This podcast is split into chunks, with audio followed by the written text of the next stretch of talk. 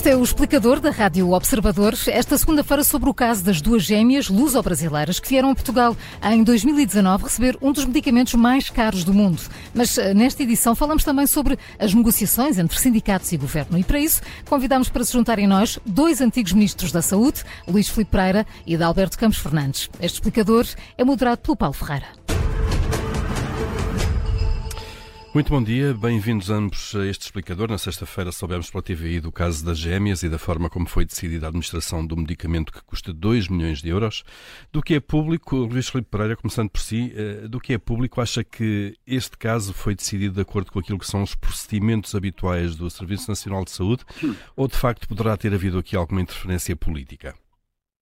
Bom, eu não sei se há alguma interferência política, visto que o Presidente da República negou o facto. Agora que não, não, não, foi seguido, não foram seguidos os procedimentos uh, habituais, eu creio que não, pelo que conheço e apenas conheço da comunicação social, obviamente que há aqui aspectos que não são uh, normais. Uh, portanto, não existe, tanto quanto a comunicação social tem referido, não existe registro das consultas prévias, há uma carta escrita pelos médicos de Santa Maria que também não foi registada, portanto isto não me parece que seja normal. E, portanto, eh, eu acho que se deveria investigar e que se deveria aprofundar este assunto, porque, de facto, eh, os recursos do Serviço Nacional de Saúde são escassos, não estou a pôr em causa as decisões clínicas, porque alguém eh, receitou, alguém prescreveu, alguém autorizou que aquele medicamento fosse administrado. Mas, portanto, respondendo em síntese à sua questão, eu não sei se houve intervenção política, penso que isto não, uh, não, não configura uma situação normal. Uhum.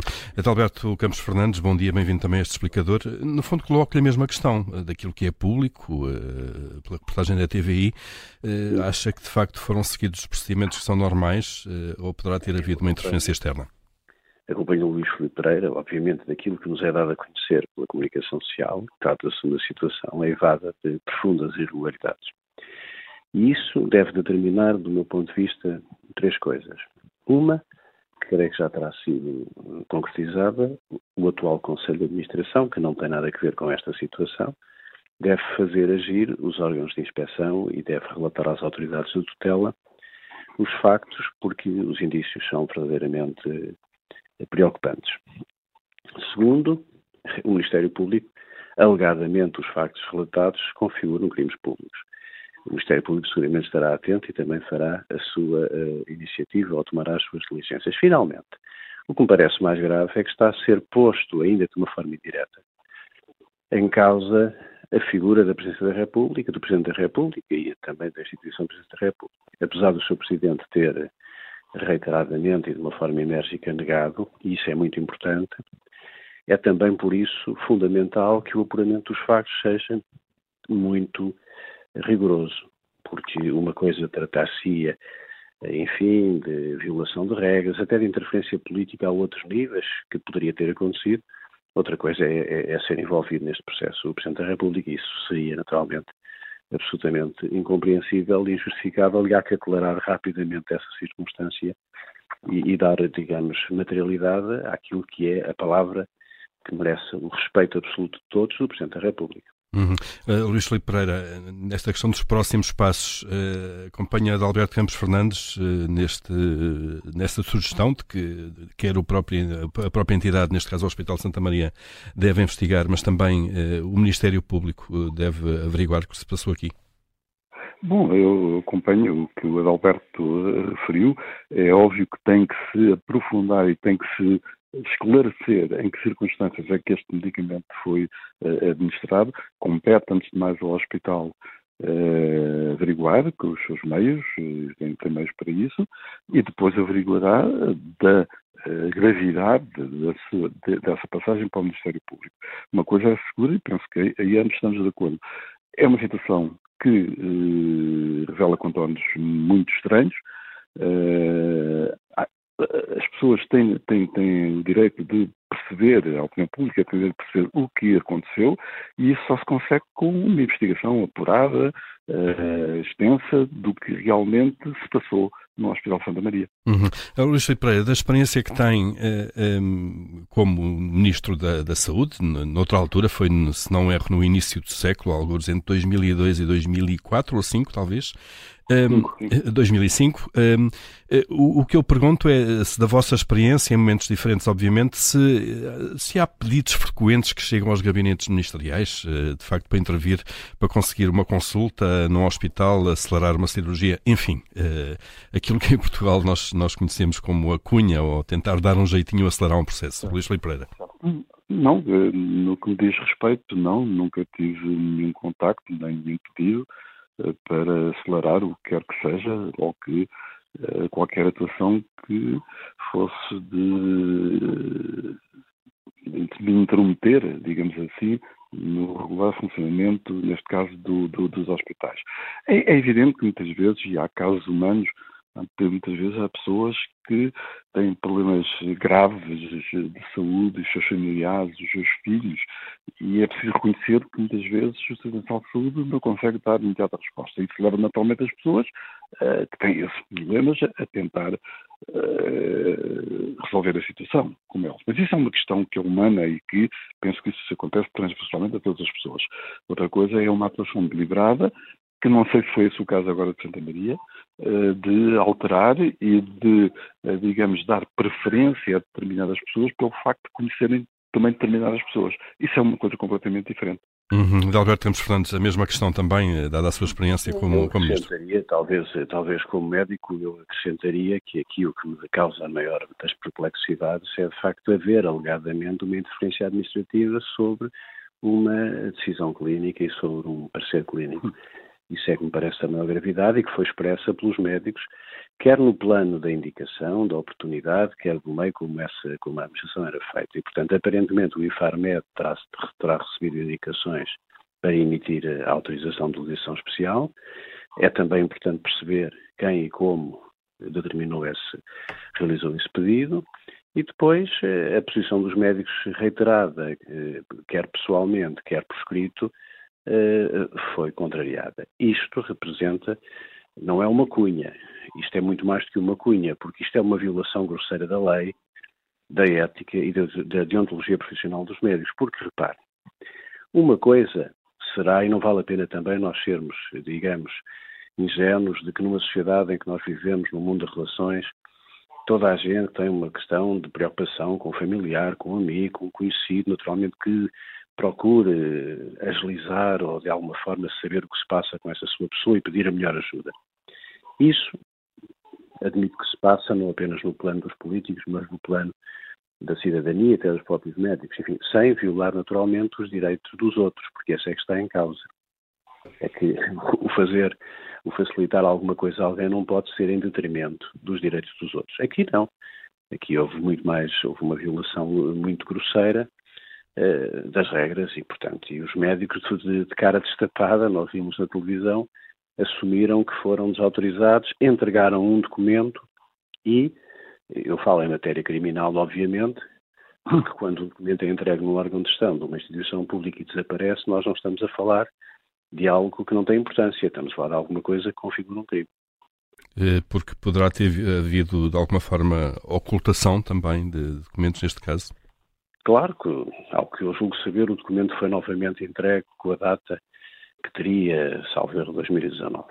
Portanto, alguém deliberadamente procurou esconder um documento que se constitui em si mesmo como uma prova do posicionamento dos médicos. Isto é matéria, naturalmente, de investigação interna do hospital, está a ser feito, e a Presidente do hospital assumiu isso publicamente com grande sentido de responsabilidade.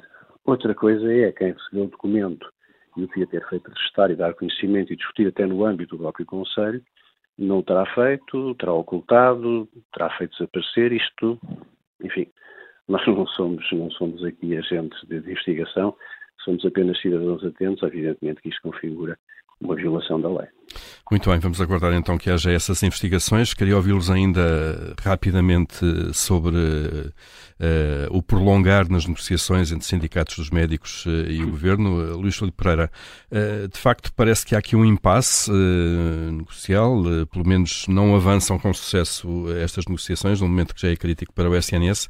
O, o que eu lhe perguntava é, será que não há sentido de urgência, pelo menos da parte do governo, que no fundo tem a obrigação também de olhar para aquilo que é o funcionamento do serviço?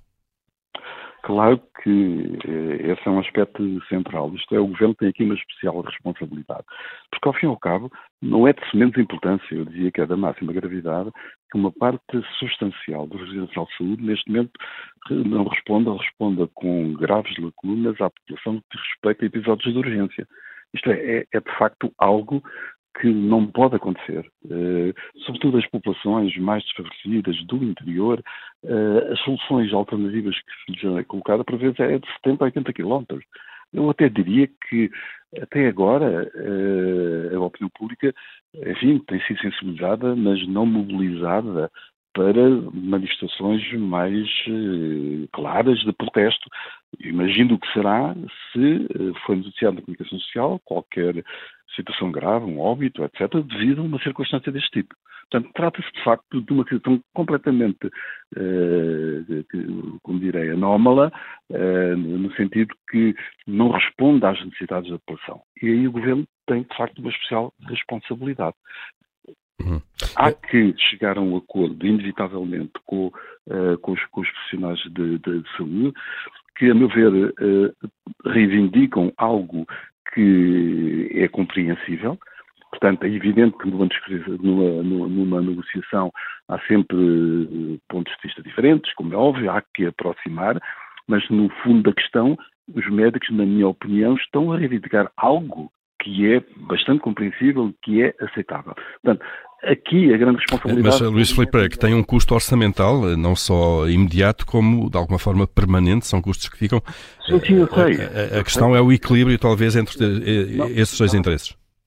Não, eu, eu, sei eh, que se trata de um custo que nós chamamos, em termos de economia, que é, é, são custos de estrutura, isto é, são custos estruturais que se repetem. Permanentes, claro. Aliás, este governo tem sido, desculpa a expressão popular, o zero e zero em aumentar, eh, digamos, eh, esses custos noutras áreas eh, e, aqui estamos a tratar de um assunto que é de saúde pública, que é um assunto de resposta às populações. É evidente que eu não estou a dizer que os médicos uh, poderão obter, ou poderão, ou terão que obter tudo aquilo que estão a pedir, mas que há uma negociação que é urgente e que tem que ser terminada o mais depressa possível, sob pena de que, que grande parte da população, sobretudo, e volto a insistir, a mais desfavorecida, está, digamos, a ser altamente penalizada com esta, com esta situação. Portanto, compete ao Governo, por isso é que foi eleito, averiguar onde está o ponto de equilíbrio, mas tem que provocar com urgência o acordo e tem que uh, fazer um acordo com a Ordem dos Médicos. É essa convergência. Alberto Campos Fernandes, uh, pedi-lhe um comentário rápido também a mais esta uh, reunião, sem sucesso, um, sobre quem é que tem que se aproximar mais de quem, de alguma maneira. Sim, não é só uma questão de aproximação. Eu, aliás, acho, muito brevemente, eu faria uma reflexão um bocadinho mais alargada. Vale a pena, recomendo a todos que leiam o artigo que o Primeiro-Ministro hoje publica no público da resposta ao professor António Sarmento. O que nós temos é, de facto, aqui uma, uma dissociação entre a percepção política e a percepção popular. Não há dúvida nenhuma de que há mais dinheiro, há mais recursos, há, em termos absolutos, mais quantidade de cuidados. Mas nós não estamos a perceber que na especialidade, naquilo no concreto, em matérias de equidade, da proximidade, nós podemos ter um milhão de consultas, mas as consultas não chegarem a todos os sítios de igual forma. E é este aspecto que tem que ser vencido, ou seja, nós temos que partir de um aspecto que é positivo, do ponto de vista macro, entre 2015 e o tempo atual, há uma grande progressão em termos de, sobretudo, recursos financeiros, recursos humanos, etc.